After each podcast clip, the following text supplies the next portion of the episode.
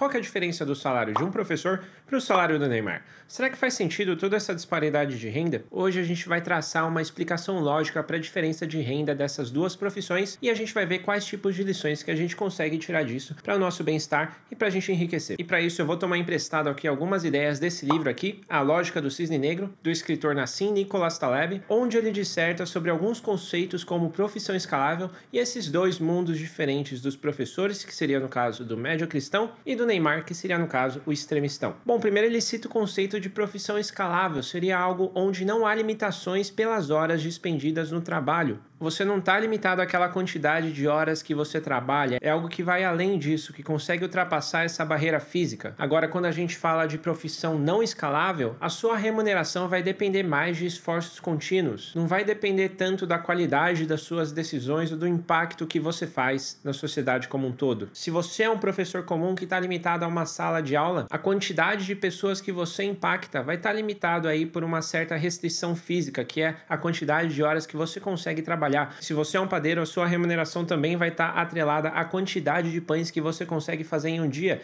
e a gente tem uma limitação física para isso. Já outras profissões permitem com que você atinja mais pessoas a um custo marginal, a um custo adicional bem baixo ou próximo a zero. Por exemplo, se você é uma escritora como a J.K. Rowling, você teve um custo muito parecido de escrever o livro do Harry Potter para uma pessoa ou milhares de pessoas. A imagem do Neymar também impacta milhares de jovens no mundo. O que ele usa como roupa, o que ele posta em uma rede social consegue impactar uma série de pessoas. E é aí onde ele precifica a sua receita de publicidade, é aí onde ele ganha muito dinheiro. Mas cuidado, porque essas profissões escaláveis, elas só são boas se você é aquele cara que tem muito sucesso. Porque esse mundo ele é composto de poucas pessoas que ganham muito e uma série de pessoas desconhecidas que a gente nunca vai conhecer. Por exemplo, você tem o Neymar, mas tem também uma série de jogadores de várzea. Você tem a J.K. Rowling, mas tem uma série de escritores que nunca vão chegar perto de ter um best-seller. Esse cenário é mais ou menos aquele cenário de winner takes all. Poucas pessoas levam grande parte da fatia do bolo, deixando as outras pessoas quase que inteiramente de fora daquela festa. Então a gente tem aqui o caso de profissões comuns, não escaláveis, que seria o nosso exemplo como professor,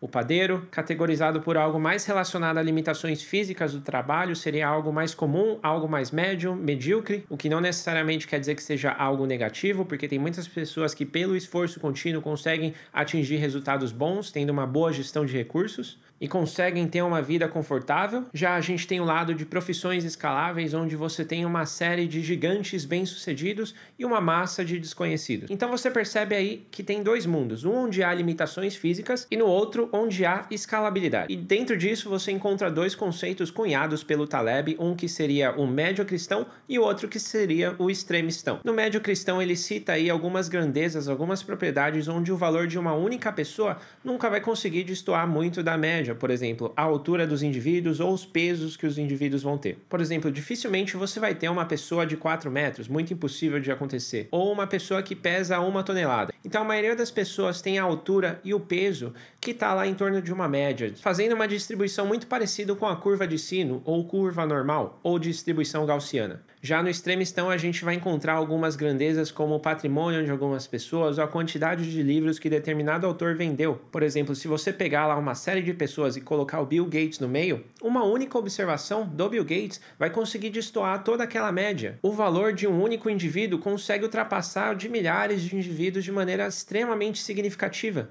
E é aí onde reside o extremistão onde uma única informação consegue ter um impacto extremamente desproporcional sobre o todo.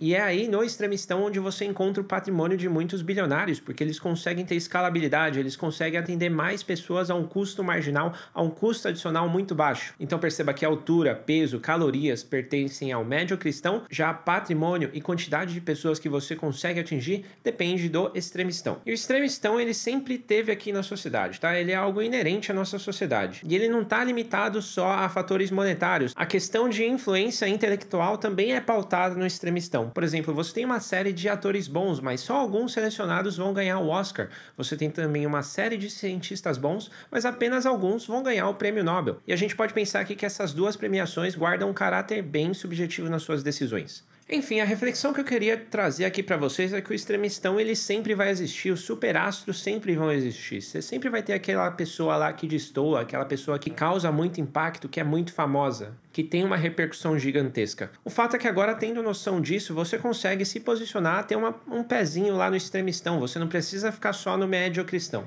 Mas como que a gente pode se posicionar para pegar uma fatia desse bolo? Bom, uma ideia interessante que eu peguei desse livro aqui é se posicionar de maneira assimétrica. O que seria isso? Seria basicamente você se posicionar de uma maneira onde os ganhos seriam proporcionalmente muito maiores do que as perdas de um determinado evento. Por exemplo, se você vai comprar uma ação, você tem uma perda lá máxima de 100%, mas o seu ganho pode ser de 100, 200, 300% ao longo dos anos. Isso se você fizer as escolhas certas e se você for diligente com o seu capital. Da mesma maneira, se você for começar um negócio, comece pequeno, comece com um negócio onde os seus custos fixos são baixos, onde você não assuma tantos riscos de cara, para que você possa começar com um modelo pequeno e testando ele e mudando ao longo da trajetória. Não vai lá logo de cara alugar 200 metros em um shopping, tentar abrir uma loja e fazer um contrato atípico com um shopping, onde você tenha que pagar todas as parcelas de aluguel no caso de rescisão do contrato, no caso onde você venha a falhar com aquele empreendimento. Sempre se posicione de maneira simétrica, onde os ganhos ganhos são muito grandes e as perdas são muito baixas. E é isso que me fez começar a gravar vídeo, porque aqui não há limitação da quantidade de pessoas que eu consigo atingir, não há limitação da minha mensagem.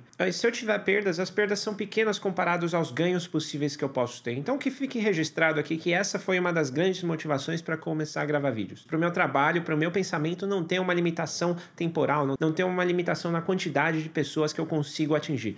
Então se você tiver que levar algumas coisas desse vídeo, leve em consideração dois conceitos importantes, tá? O primeiro seria o caso da escalabilidade e o segundo seria o caso da assimetria.